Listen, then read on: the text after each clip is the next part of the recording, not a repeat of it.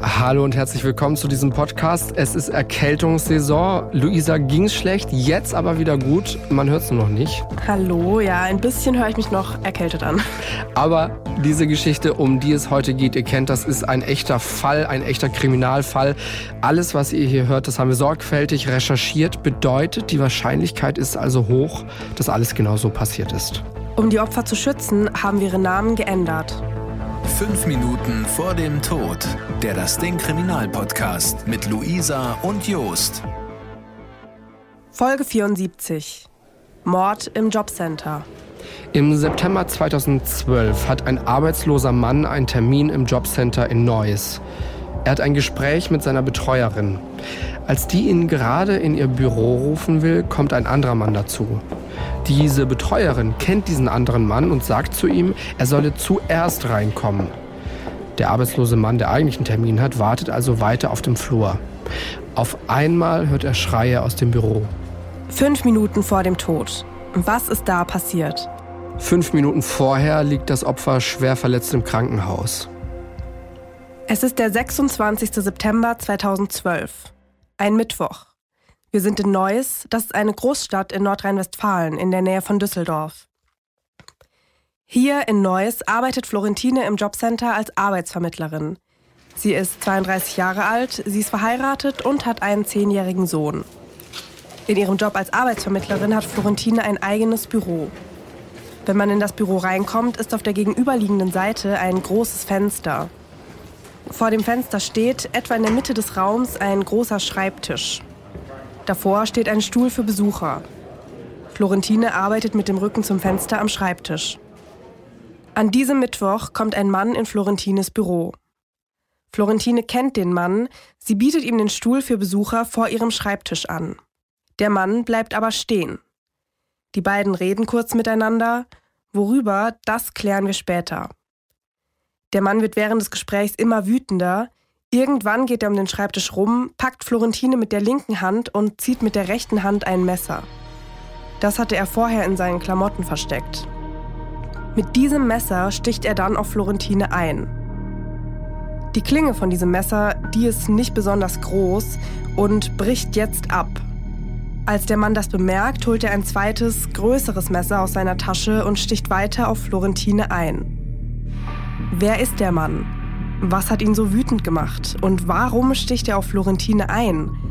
Darauf schauen wir gleich. Davor schauen wir uns Florentine etwas genauer an. Sie arbeitet seit 2009, also seit drei Jahren zu diesem Zeitpunkt, als Arbeitsvermittlerin im Jobcenter in Neuss. Bei ihren Kollegen ist sie sehr beliebt. Auch privat läuft es gut.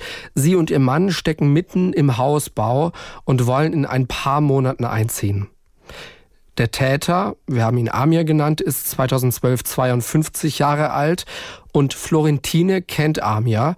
Er ist beim Jobcenter nämlich arbeitslos gemeldet. Am 23. Dezember 2011, da hat er sich zum ersten Mal beim Jobcenter gemeldet und seitdem ist Florentine auch seine Betreuerin.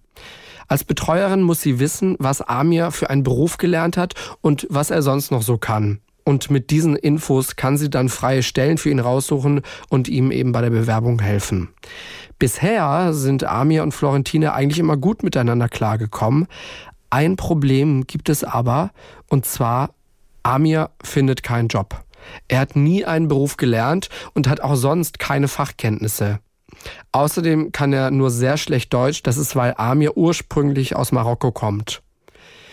Mehrere Monate vergehen dann, Florentine findet keinen passenden Job für Amir und im September 2012, da schickt sie ihn dann zu ihrem Kollegen Kilian, weil sie eben für ihn nichts findet, ihm nicht weiterhelfen kann.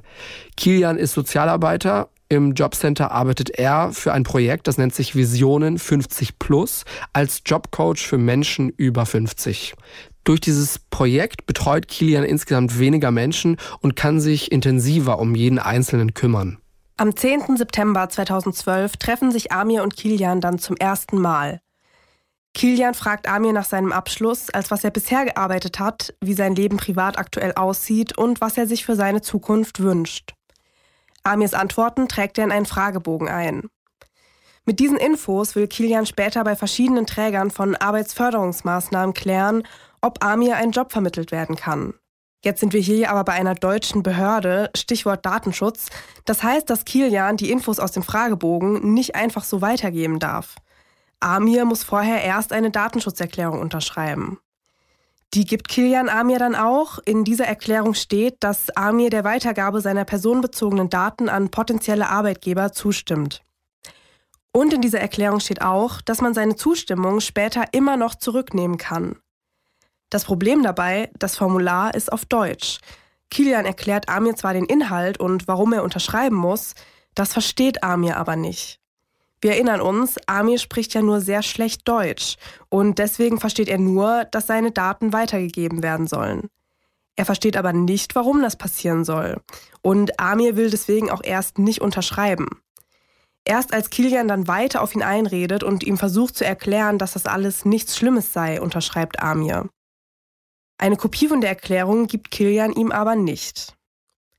Die beiden machen dann aus, dass Kilian am 18. September, also ungefähr in einer Woche, wieder vorbeikommen soll. Den Termin sagt Amir später aber ab. Er sagt, dass er krank sei, er habe Atemprobleme. Am 20. September ruft Kilian deswegen nochmal bei Amir an. Er fragt, ob es ihm besser gehe und wann er Zeit habe, wieder im Jobcenter vorbeizukommen. Kilian hat vom 24. bis zum 30. September Urlaub. Die beiden machen deswegen ein Treffen für den 4. Oktober aus.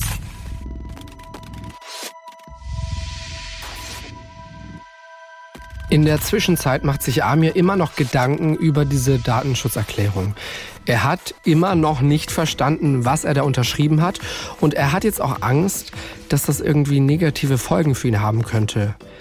Was das Ganze noch schlimmer macht, zu dieser Zeit wird in der Politik gerade über die Weiterentwicklung des Meldewesens diskutiert. Der Bundesrat sträubt sich damals dagegen. Es gibt da dann Bedenken, dass es durch die neuen Möglichkeiten einfacher wird, mit persönlichen Daten zu handeln. Und diese Diskussion kriegt Amir in den Nachrichten mit. Er versteht nicht alles, was in der Sendung gesagt wird. Und danach, nachdem er diese Sendung im Fernsehen gesehen hat, glaubt er, dass er dem Jobcenter mit seiner Unterschrift erlaubt hat, seine Daten zu verkaufen und damit Geld zu verdienen. Das macht Amir sauer. Er fühlt sich hintergangen. Er fühlt sich von Kilian hintergangen. Und er hat Angst davor, was jetzt mit seinen Daten wohl passieren wird. Vor allem hat er Angst, dass jemand sein Passfoto benutzen könnte, um damit Werbung zu machen. Wenn das dann seine Familie oder irgendwelchen Bekannten sehen würden, dann würden sie denken, dass Amir seine, in Anführungszeichen, Ehre verkauft habe. Das glaubt Amir zumindest. Das Ganze belastet ihn sehr. Er schläft schlecht deswegen und er isst auch nur noch wenig.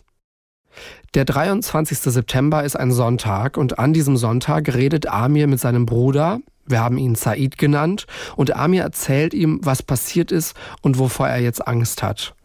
Anders als Amir kann Said perfekt Deutsch und er erklärt seinem Bruder, dass er gar keine Angst haben müsse. Er sagt, das Jobcenter werde seine Daten bestimmt nicht verkaufen, die Daten würden nur an mögliche Arbeitgeber weitergegeben. Said erklärt ihm dann auch, dass der Verkauf von persönlichen Daten in Deutschland gar nicht erlaubt sei und er sagt zu Amir, dass er gleich morgen bei Kilian, also dem Betreuer vom Jobcenter, anrufen und die Sache klären werde. Das macht Said dann auch. Gleich am nächsten Tag ruft er Kilian an. Aber wir erinnern uns, Kilian ist ab diesem Tag im Urlaub. Said kann ihn also nicht erreichen. Mittags kommt Amir dann wieder bei Said vorbei. Said erzählt ihm, dass er Kilian nicht erreicht habe und es morgen nochmal versuchen werde. Die beiden reden dann auch nicht mehr weiter über die Sache. Am nächsten Tag rufen Said und Amir dann nochmal bei Kilian an. Der ist ja aber immer noch im Urlaub. Die beiden machen deswegen jetzt aus, dass sie am nächsten Morgen zusammen ins Jobcenter gehen. Hier soll Amir dann nochmal bei Kilian wegen der Datenschutzerklärung nachfragen. Said soll als Dolmetscher mitkommen, damit es nicht wieder irgendwelche Missverständnisse gibt. 26. September, der Tag der Tat. Am nächsten Morgen ruft Amir seinen Bruder an. Er sagt ihm, dass er doch nicht mit ins Jobcenter kommen müsse. Er habe einen Arzttermin und werde danach einfach allein hingehen. Said antwortet, dass er sonst ab nächster Woche auch nachmittags mit Amir zum Jobcenter gehen könne. Die beiden legen auf, Amir geht dann aber nicht zum Arzt, sondern direkt zum Jobcenter. Er will die Sache mit der Datenschutzerklärung jetzt endlich klären, Auch mit einem anderen Mitarbeiter, wenn Kilian nicht da ist und zur Not auch mit Gewalt. Dafür hat Army extra zwei Messer mitgenommen und in seinen Klamotten versteckt. Das kleinere Messer hat eine 12 cm lange Klinge, die Klinge von dem größeren Messer ist 20 cm lang. Für das größere der beiden Messer hat sich Amir eine Art Messerscheide aus Zeitungspapier gebastelt. Es ist kurz vor neun, als Amir beim Jobcenter ankommt. Zu dieser Zeit sitzt Florentine schon in ihrem Büro im vierten Stock und Amir sucht jetzt aber erst nach Kilian. Er läuft zu seinem Büro und versucht die Tür aufzumachen. Diese Tür ist aber zu, weil Kilian immer noch im Urlaub ist. Amir wartet kurz, aber als niemand kommt, läuft er weiter zum Büro von Florentine. Dieses Büro ist auf demselben Stockwerk, gerade mal 30 Meter von Kilians Büro weg. Und hier vor der Tür wartet schon ein anderer Mann. Das ist dieser Mann vom Anfang, der gleich einen Beratungstermin bei Florentine hat. Aber Amir klopft trotzdem. Florentine sagt aber, dass er noch kurz warten müsse. Amir läuft dann zurück zu Kilians Büro. Die Tür hier ist aber immer noch zu. Und in diesem Moment sieht Amir, dass der andere Mann in das Büro von Florentine geht. Er läuft wieder zurück und als Florentine Amir sieht, fragt sie den anderen Mann, ob es für ihn okay wäre, kurz auf dem Gang zu warten. Amir habe bestimmt nur eine kurze Frage, die sich schnell beantworten lässt. Für den Mann ist das okay, er geht wieder in den Flur und Amir macht die Tür hinter sich zu. Als der Mann weg ist, legt Amir Florentine zuerst mal seine Krankmeldung hin. Florentine nimmt die Krankmeldung. Und dann sind wir wieder bei dieser Situation vom Anfang der Folge. Aber wie geht's dann weiter? Worüber reden die beiden? Amir legt Florentine erstmal eine Einverständniserklärung hin. Die hat er im September unterschrieben und zwar ging es da um dieses Projekt Visionen 50 Plus. Die hat er unterschrieben, um da mitmachen zu können. Dann beschwert er sich bei Florentine, dass Kilian ihn zum Unterschreiben dieser Datenschutzerklärung gebracht habe. Was Amir da genau sagt, das kann später nicht mehr herausgefunden werden, aber es steht eben fest, dass es um diese Datenschutzerklärung gegangen sein muss. Und fest steht auch, dass Florentine Amir jetzt doch wieder wegschicken will. Sie sagt ihm, dass sie jetzt keine Zeit habe, um sich darum zu kümmern. Das will Amir aber nicht akzeptieren und was dann passiert, das haben wir eben schon gehört. Amir sticht auf Florentine ein, erst mit dem kleineren, dann mit dem größeren der beiden Messer. Bei dem ersten Stich mit dem kleineren Messer verletzt sich Amir selbst an seinem kleinen Finger. Insgesamt sticht Amir viermal auf Florentine ein. Ein Stich trifft sie in der rechten Brust, zwei treffen sie im rechten Oberbauch. Florentine rechnet nicht mit einem Angriff, sie sieht die beiden Messer erst, als es schon zu spät ist. Und dann geht alles ganz schnell. Sie kann nicht mehr wegrennen, um Hilfe rufen oder sich sonst irgendwie wehren. Woher weiß man das später so genau? An der Leiche von Florentine können später keine Abwehrverletzungen gefunden werden. Der Angriff muss also so schnell passiert sein, dass Florentine keine Zeit hatte, um sich zu wehren. Kurz vor oder nach dem ersten Stich schreit Florentine aber und steht auf. Das hört dann auch der Mann, der ja immer noch vor dem Büro wartet. Als er die Tür aufmacht, sieht er, wie Amir auf Florentine einsticht. Amir flüchtet, der Mann ruft die Polizei und einen Krankenwagen. Für Florentine kommt die Hilfe aber zu spät. Sie stirbt im Krankenhaus an ihren Verletzungen. Durch den Stich in die Brust wurde ihre Hauptschlagader zweimal durchtrennt. Außerdem hat sie Verletzungen an Lunge, Speiseröhre, Niere, Leber und Gallenblase und zu viel Blut verloren. Wie geht's dann weiter? Wie geht's weiter mit Amir? Das klären wir gleich hier im Podcast. Vorher schauen wir uns diesen Mensch Amir erstmal genauer an. Er kommt ursprünglich aus Marokko, das haben wir schon gehört. Da ist er zusammen mit seinen sechs Geschwistern aufgewachsen und als er zwei ist, wandert sein Vater nach Deutschland aus. Seine Mutter, die bleibt aber mit ihm und seinen Geschwistern in Marokko. Der Vater in Deutschland schickt regelmäßig Geld für die Familie nach Marokko. Seine Mutter verdient auch ein bisschen was dazu. Sie baut verschiedene Sachen auf einem kleinen Acker an. In Marokko geht Amir dann drei Jahre lang in den Unterricht in eine Moschee und als in seinem Dorf eine Schule gebaut wird, geht auch hier in diese Schule zwei bis drei Jahre lang in den Unterricht. Mit 18 ist er fertig mit der Schule, er kann lesen, rechnen und schreiben, aber schreiben, da hat er ziemliche Probleme. Nach und nach wandern seine Geschwister und dann auch seine Mutter nach Deutschland aus. Er selbst bleibt aber in Marokko. 1990, also vor mehr als 30 Jahren, kommt Amir selbst zum ersten Mal nach Deutschland. Da besuchte aber erstmal nur seine Familie. Aber so richtig nach Deutschland kommt er dann erst 2001. Zu diesem Zeitpunkt ist nur noch seine ältere Schwester in Marokko. Amir selbst war insgesamt zweimal verheiratet. Einmal hat er in Marokko geheiratet und sich dann wieder scheiden lassen. 2001 hat er dann schon in Deutschland gewohnt und hat dann eine Frau aus Belgien geheiratet. Und von der hat er sich dann auch wieder scheiden lassen. Das war 2009. Zum Zeitpunkt der Tat wohnt Amir mit seinen beiden jüngsten Kindern und seiner Mutter in Neuss. Seine zwei älteren Kinder wohnen in einer eigenen Wohnung, aber im selben Haus wie Amir. Nur eine seiner Töchter wohnt nicht in Deutschland, die lebt in Marokko bei ihrer Tante, also der älteren Schwester von Amir. In Deutschland selbst hat der Amir verschiedene Jobs. Er hat als Lagerarbeiter zum Beispiel gearbeitet und als Packer, war aber zwischendurch auch immer wieder arbeitslos. Amir ist nicht vorbestraft bis zu diesem Fall. Wir schauen jetzt, wie es nach der Tat weitergegangen ist. Amir rennt aus dem Jobcenter raus auf die Straße. Dabei hat er immer noch das blutige Messer in der Hand. Und so finden ihn wenig später dann auch zwei Polizisten. Die bringen Amir zu Boden und nehmen ihn fest. Wir erinnern uns, der Mann, der vor Florentines Büro gewartet hat, der hat ja die Polizei gerufen. Die Polizisten fahren mit Amir dann aufs Revier. Hier wird er vernommen. Amir erzählt von den letzten Wochen und der Datenschutzerklärung. Er sagt, dass ihn auch die Erklärungen von seinem Bruder nicht beruhigt hätten. Er habe Hitze im Kopf gehabt. Warum er aber statt zum Arzt direkt zum Jobcenter gegangen ist, das kann Amir nicht erklären. Er kann sich selbst auch nicht erklären, warum er die beiden Messer mitgenommen habe. Er sei nicht bei Verstand gewesen. Den Polizisten sagt er, dass er Florentine nur am Arm habe verletzen wollen. Deswegen habe er sie auch am Arm festgehalten. Er habe sie nicht umbringen wollen. Nach dem ersten Stich sei aber das Messer abgebrochen und er habe sich selbst verletzt. Da sei er sich dann nicht sicher gewesen, ob er Florentine überhaupt verletzt habe. Und deswegen habe er dann das zweite, größere Messer genommen. Er habe Florentine wieder am Arm festhalten wollen, sie habe sich aber bewegt und das Messer habe sie dann im Oberkörper getroffen.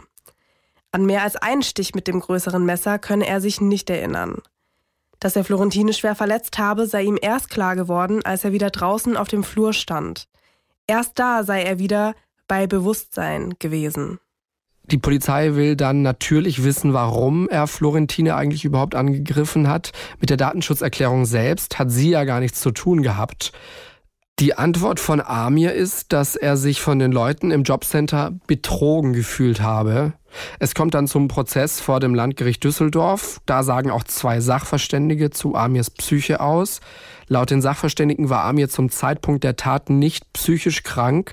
Es gibt auch keine Hinweise auf eine wahnhafte oder schizophrene Störung. Amir hatte Angst um seine Daten, obwohl es dafür keinen Grund gab. Das sei ein Anzeichen für eine Realitätsverkennung. Das sei aber in dem Fall das Ergebnis der Sprachbarriere. Seine Einsichts- und Steuerungsfähigkeit war während der Tat auch nicht eingeschränkt oder aufgehoben.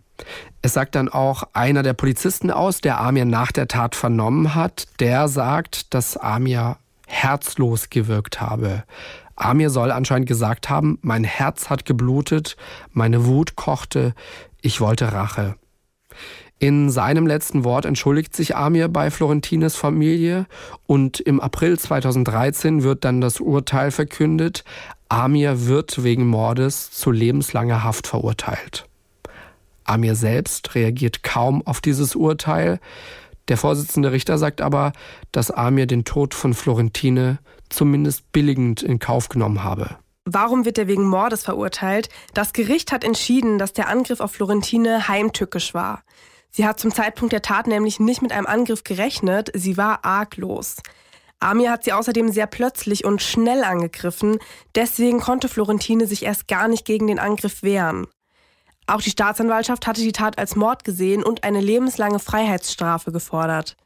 Die Verteidigung hatte den Angriff als Körperverletzung mit Todesfolge oder Totschlag gewertet. Die Verteidigung geht nach dem Urteil dann auch in Revision. Am 26. September 2013, also genau ein Jahr nach der Tat, bestätigt der Bundesgerichtshof dann aber das Urteil. Amir muss lebenslang ins Gefängnis. An Florentines erstem Todestag treffen sich ihre Kolleginnen und Kollegen zu einem Gedenkgottesdienst. Für die Mitarbeiterinnen und Mitarbeiter im Jobcenter ist die Tat natürlich besonders schlimm. Viele fühlen sich danach unsicher. Weil schon vor dem Mord an Florentine gab es in einigen Jobcentern Zwischenfälle mit aggressiven Menschen. Nach dem Mord machen die Jobcenterleiter und Personalräte dann aber ordentlich Druck. Sie wollen, dass die Sicherheitsstandards angepasst werden. In ganz Deutschland werden deswegen sämtliche Jobcenter geprüft. Man schaut, wie sicher die Einrichtungen wirklich sind. Es wird dann auch tatsächlich bei vielen Jobcentern nachgerüstet, beispielsweise mit besseren Alarmsystemen und mehr Sicherheitspersonal. Das Ganze kostet mehrere Millionen Euro. Ganz am Anfang wollte man sogar Sicherheitsschleusen einbauen, wie man sie von Gerichten beispielsweise kennt. Das wurde dann aber doch nicht gemacht. Der Einbau wäre bei vielen Jobcentern aus verschiedenen Gründen einfach gar nicht gegangen. Das ist ja jetzt schon einiges, aber was hat sich außerdem noch in den Jobcentern in Deutschland seitdem getan? Das wollen wir jetzt wissen von Julia aus dem Das Ding Team. Hello. Hallo. Grüß euch. Ja, also es hat sich tatsächlich einiges getan. Ähm, seit so rund zehn Jahren, würde ich sagen, geben die Jobcenter echt viel mehr Geld aus für die Sicherheit von ihren Angestellten. Und zwar fast dreimal so viel wie vorher. Also muss man sich überlegen, ne, vor zehn Jahren und heute, das ist dreimal so viel Geld. Also es war am Anfang so sechs Millionen Euro und dann 2018 war es einfach mal 17 Millionen Euro.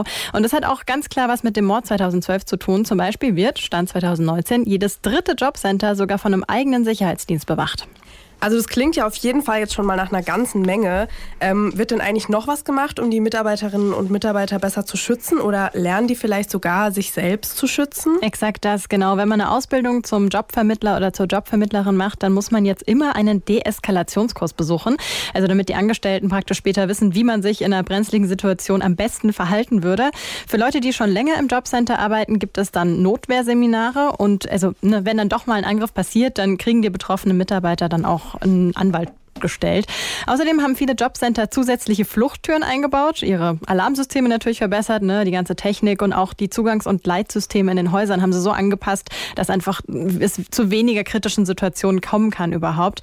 Ähm, teilweise fand ich ganz interessant, werden auch Türklinken durch Knäufe ersetzt. So kann man dann nicht mehr so einfach in ein Büro rein, ne, weil ein Türknopf kann man ja nicht einfach so runterdrücken. Und in den Büros äh, wurden auch die Möbel nochmal so ein bisschen umgestellt. Da wurde eben immer darauf geschaut, dass die Möbel nicht im Weg stehen und Mitarbeiterinnen Mitarbeiter im Fall der Fälle einfach aus dem Büro ganz leicht fliehen können. Jetzt haben wir gerade über das Jahr 2012 gesprochen. Ne? Da war dieser Mord, über den wir heute das hier hatten. Ähm, was ist denn seitdem angriffs- und vorfallsmäßig noch passiert? Also gab es da noch mal Übergriffe? Ja, leider ja. Ne? Mhm. ja. 2015, also drei Jahre nach dem Mord, den äh, ihr besprecht, da hat ein Mann in einem Jobcenter in Bayern einen Psychologen erstochen. Der Mann ist auch psychisch krank. Der wurde wegen Totschlags verurteilt und kam im Anschluss auch in eine Psychiatrie. Seit 2012 hat es aber noch mehr Angriffe gegeben. Die Bundesregierung, die hat 2019 in einem Statement geschrieben, dass es seit eben 2012 zwölf Körperverletzungen, 22 Gewaltandrohungen, zehn Bombendrohungen und neun Sachbeschädigungen gegeben hat. Aber jetzt gerade neun Sachbeschädigungen, das klingt irgendwie sehr wenig für so einige Jahre. Bei den Zahlen muss man immer dazu sagen, dass die tatsächliche Zahl wahrscheinlich viel höher ist, ne? so das Dunkelfeld, weil die Angriffe in Jobcentern, die werden nicht zentral gemeldet und gesammelt. Wusste ich, wusste ich alles noch überhaupt nicht. Äh, danke für diese Insights hier, Julia. Ja, Vielen Dank. 17 Millionen Euro haben wir gerade gehört 2018 für die Sicherheit in Deutschland. Hashtag Jobcenter. Klingt jetzt erstmal mega viel. Ähm, oder? Finden wir das viel oder wenig? Was sagst du, Luisa? Also ich finde, es ist schon ein sehr hoher Geldbetrag. Ähm, aber es war natürlich auch bitter nötig. Also wenn man mal das so ein bisschen vergleicht, was halt seitdem passiert ist. Also das mhm. heißt ja eigentlich, dass die Leute da früher nicht so wirklich gut geschützt waren. Ja, das ist ja leider das, was oft so ist in unserer Welt. Es muss erst was passieren, damit wirklich fundamental was äh, geändert wird. Ja. Aber ähm, du hast dir noch mal was ein bisschen angeschaut bei der Bundesagentur für Arbeit bei den Jobcentern und zwar wie das heute ist so mit dem Thema Dolmetscher, Dolmetscherin, weil da vielleicht hätte man das ja auch noch irgendwie verhindern können, wäre diese Sprachbarriere nicht gewesen, ne? Genau, das fand ich nämlich krass. Wir haben ja gerade schon jetzt ganz viel über die Sicherheit der Mitarbeiterinnen und Mitarbeiter gehört, aber dass es allein diese Sprachbarriere gab, dass man merkt, okay, mein Gegenüber spricht irgendwie so schlecht Deutsch und der kann so ein kompliziertes Formular eigentlich nicht wirklich verstehen, warum man da mal nicht irgendwie eher auf die Idee gekommen ist, sich einen Dolmetscher ranzuziehen. Und deswegen habe ich einfach mal so ein bisschen recherchiert, wie es denn eigentlich generell so der Stand ist in den Jobcentern. Und eigentlich ist es so, dass schon, dass es da schon Dolmetscher gibt, also die man dazu hätte holen können. Also es gibt zum Beispiel von der Bundesagentur für Arbeit eine eigene Dolmetscher-Hotline, wo man anrufen kann und derjenige übersetzt das dann eben für dich. Es gibt immer die Möglichkeit, was ja auch Amir in dem Fall gemacht hat, eben Verwandte, Bekannte als Dolmetscher mitzunehmen. Aber letztendlich gibt es halt auch die Möglichkeit, wirklich Dolmetscher zu engagieren von Seiten des Jobcenters. Genau, wenn man eben weiß, okay, der braucht da Hilfe, der versteht das nicht. Ich meine, jetzt war das ja bei uns so ein bisschen so eine heiklere Situation, die aus dem Nichts kam, aber wir sind jetzt schon mittendrin erstmal in unserer Nachbesprechung.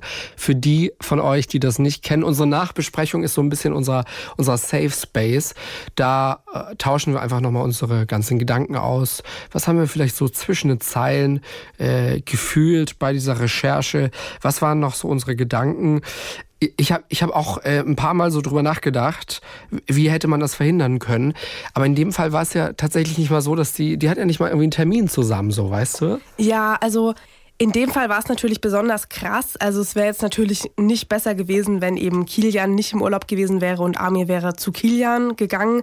Wahrscheinlich wäre es dann auch nicht besser ausgegangen. Ähm, aber es ist natürlich umso krasser, dass sie in erster Linie ja eigentlich nichts damit zu tun hat, mhm. nicht mal so wirklich weiß, wovon er denn jetzt gerade redet und ihm da auch nicht wirklich helfen kann. Ähm, und dann eben Opfer dieser Attacke wird. Das ist auch so eine Situation, von der man hofft, dass sie nie passiert, weil man irgendwie so in seinem Arbeitsumfeld ist. Guck mal, sie hatte da schon, Florentine hatte da schon ihren nächsten Termin, der gewartet hat. Jetzt hat sie zwischen Tür und Angel noch gesagt, okay, komm, wir reden kurz.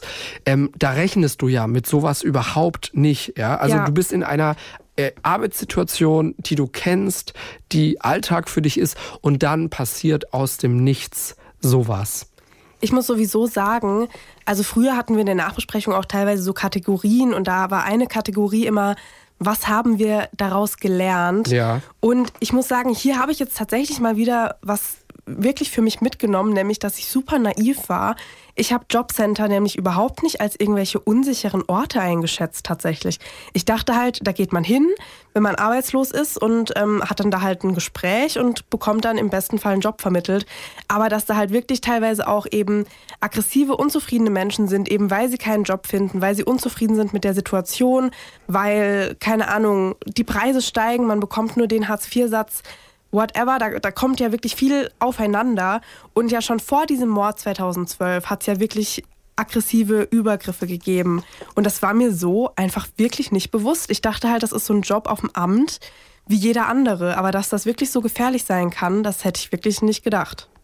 Ich meine, jetzt kommt demnächst, äh, nächstes Jahr dieses Bürgergeld, ne, soll das Arbeitslosengeld, Hartz vier ablösen. Und die Menschen im Jobcenter hatten ja auch die Möglichkeit zu sagen, ey, ich kürze dir Geld aus diesem und diesem Grund. Und das verursacht natürlich Wut und vielleicht Hass und dann vielleicht auch Gewalt. Es ist natürlich verständlich, dass man in der Situation dann auch mal aufgewühlt ist, ähm, sich ärgert, enttäuscht ist, verzweifelt ist.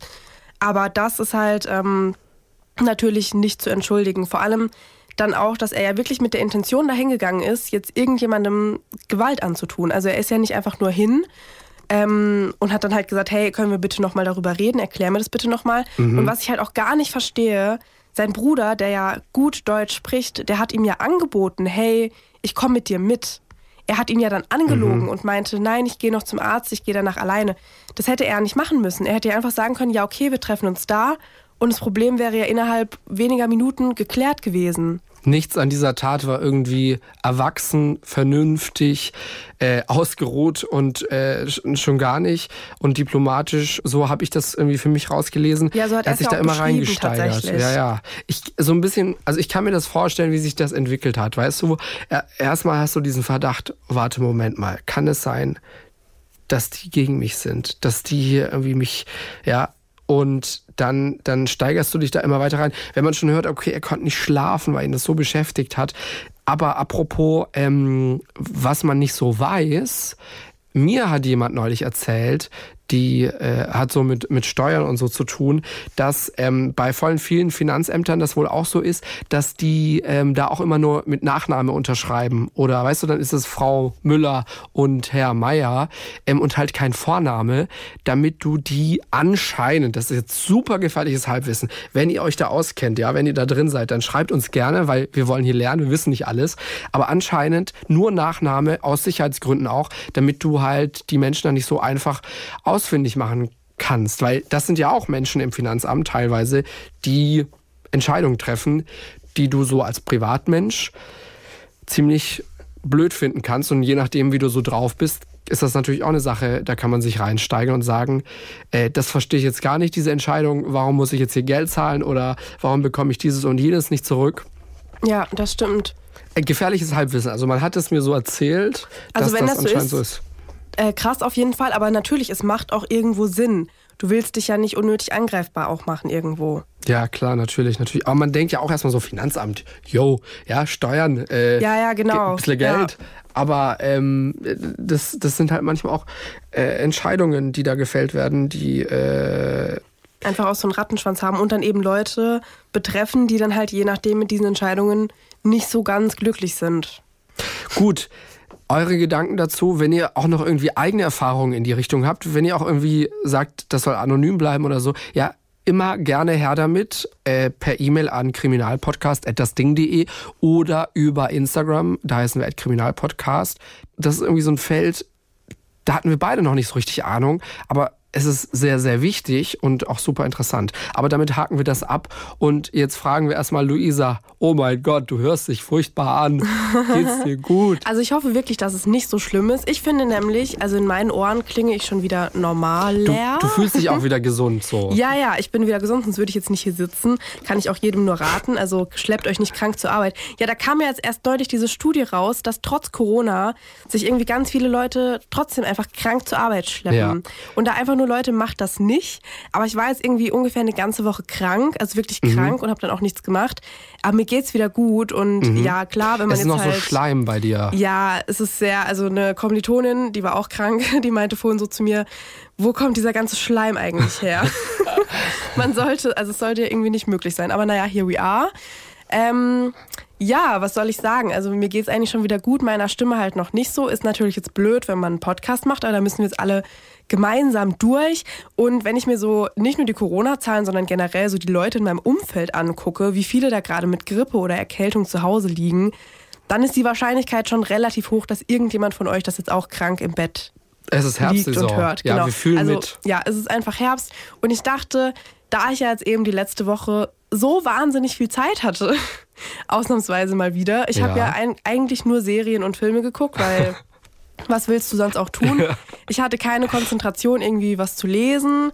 Ähm, oder gar oh. mich irgendwie hinzusetzen, was zu spielen oder so, vergiss es. Ich habe einfach nur Serien und Filme oh, geguckt. Krass. Ähm, vielleicht habt ihr ja auch was davon gesehen oder vielleicht sucht ihr gerade auch noch ein bisschen nach Inspiration. Was, was hast denn du durchge durchgeschaut da? Also, mein Freund und ich haben diese neue Herr der Ringe-Serie geguckt. Äh, Rings of ah, Power. Heißt so, das auf Deutsch? Oh. Ringe der Macht. Oh. Genau, mega nice. Also, bist du Herr der Ringe-Fan? Hört sich nicht so an. Nee, guck mal, ich gerade so irgendwas mit A, du sagst was ganz anderes. Offensichtlich habe ich gar keine Ahnung. Ich dachte, du hast so Wortfindungsstörungen.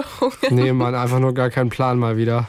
Okay, wir haben ja. auch, wir haben bei das Ding in der Das Ding Morning Show, haben wir so eine Kategorie, Jost kennt keine Filme. Ach, witzig. Ich, ich kenne nur den, den, die Serientipps von Nette ist das, oder? Äh, die ja, gibt doch manchmal so Watchlist, ja. ja, genau. Aber also im Grunde geht es tatsächlich darum, dass ich keinen Plan habe, dass ich auch nichts gesehen habe, außer James Bond. Ja, leider, leider. Ich gebe dir oft genug Empfehlungen. Passiert ja, ja nichts hier. Hey, wir gucken gerade The Crown. Ja? Okay, also, immerhin, aber das guckt ihr auch schon seit ungefähr einem Jahr. Also. Ja, wir wechseln das immer ab mit How to Get Away with Murder. Ah, das ist auch sehr gut, ja. Das ist sehr gut. Vor allem, das ist sehr schön herbstig wenn das ein Wort ist. Herbstlich. Herbstlich, ja. Es genau. ist Pumpkin Spiced Everything Saison. Ja, Dieses Wort hast du vor zwei Jahren oder vor einem Jahr eingeführt. Ja. Und seitdem ist es in meinem Sprachgebrauch ah, wirklich omnipräsent. Also es gibt auch Tage und Wochen, da ich, ich denke mir nichts Böses und plötzlich taucht da dieses, dieses Wort auf oder diese Wortkonstellation von Ach, dir. das ist doch schön. Pumpkin spiced everything. Also, dass überall Kürbis drin ist. Es ist halt auch einfach Herbst. Wir alle wissen, Herbst ist die beste Jahreszeit und im Herbst gibt's halt Kürbisse. Und du brauchst jetzt eben noch das, was vom Oktober von Halloween übrig geblieben ist, auf. Ja, Wobei, genau. ganz ehrlich, Dezember ist ja auch noch so Kürbissaison. Ja, aber Dezember gibt's dann schon wieder viel zu gute Weihnachtssachen. Also da bin ich dann, da habe ich den Herbst hinter mir gelassen, da bin ich dann full on im Weihnachtsmode. Ja. Ja, eben, das geht ja jetzt schon wieder bald los. Genau, die beste Zeit geht schon wieder bald los. Ich hab, naja, der Herbst auch. Ja, also ihr seht schon, das ist jetzt so meine Jahreszeiten. ähm, ganz viel spaßiger Content erwartet euch. Kann ich ganz kurz noch eine Sache anmerken zu diesem, zu diesem Pumpkin Spiced Everything? Ja. Wir haben neulich das mal ausprobiert. Selbst gemacht, muss man fairerweise dazu sagen. Mhm. Ähm, so ähm, Kaffee, aber dann halt so Pumpkin Spiced, weißt du? Ja, ich habe auch so einen Sirup. Wir haben es so nachgemacht. Alter, das hat ja, ey, das hat ja furchtbar geschmeckt. Was? Ich konnte das nicht trinken. Ich habe es nicht getrunken. Nein. Also wirklich, Das da habt ihr irgendwas so- falsch gemacht. Vielleicht war auch viel, viel zu viel Zimt noch drin oder so, was anderes. genau, das war einfach, es war irgendwie sehr, es ist schon so ein bisschen herb. Was? Oder? Nein, nein. Also das schmeckt nach Gewürzen und nach Zimt. Ja, okay. Sehr viel Zimt war da auch drin, aber auch Vielleicht schon so ein bisschen da, herb. vielleicht habt ihr zu viel Kürbispüree benutzt. Ja, es soll doch auch Kürbis sein, dachte ich. Nein, es soll ja Pumpkin Spice sein. Also ein bisschen drüber. Gewürz, nicht ja. Kürbis. Also seien wir ehrlich, es ist wirklich nur eigentlich fürs Gefühl und für die Ansicht. Also ich find's schön, mir schmeckt's, aber naja. Horror, L'horreur. Hier aber nochmal zurück zu deinen Filmtipps. Was hast du auf der Liste? Genau, was ich auch noch auf der Liste habe, ich habe das Buch gelesen, The Hating Game. Das heißt auf Deutsch Küss mich, Mistkerl. Ich find's furchtbar, wie sie es übersetzt haben, aber naja. Und das gibt's jetzt eben auch, diesen Film gibt's mit Lucy Hale. Ich liebe diese Schauspielerin. Es ist so ein süßer Film und es ist, geht auch schon so ein bisschen in die Vorweihnachtszeitstimmung. Also wenn ihr schon euch so ein bisschen berieseln lassen wollt, dann schaut auf jeden Fall diesen Film. Lieb's. Und dann habe ich noch die Serie Denver Clan geschaut, die letzte finale Staffel. Fand ich auch nice. Ist halt natürlich sehr, ähm, ja, sehr dramalastig. Bisschen vorhersehbar an manchen Stellen, aber auch richtig gut einfach, um berieseln zu lassen, ein bisschen Gossip mitzunehmen. Ja, das habe ich so geschaut. Fand ich alles eigentlich sehr gut, fand ich sehr unterhaltsam. Denver Clan. Jetzt muss er das erstmal googeln, natürlich. US-amerikanische Serie. Genau, aber die neue. Es gibt nämlich, ich glaube, eine aus den 80ern oder so. Und das ist jetzt quasi das Remake, das neue. Die streiten um die Kontrolle über ihr Vermögen und ihre Kinder. Au! Ja, Feuer! es ist ganz großartig. Es kommen ganz viele Doppelgänger, böse Zwillinge oder kommt da sogar ein böser Zwilling vor? Ich weiß gar nicht. Es hat auch so ein Spoiler bisschen, doch jetzt nicht hier alles. Also wirklich, es hat halt so ein bisschen Telenovela-Charakter und wenn man Telenovelas kennt, dann ist es halt einfach auch so ein bisschen, ne, man weiß, was kommt, Amnesie, solche Sachen, die halt immer wieder kommen. Wer Jane the Virgin gesehen hat, der weiß, wovon ich rede. ähm, in zwei Wochen sind wir zurück, versprochen, mit einer neuen Podcast-Folge. Bis in zwei Wochen. Tschüss.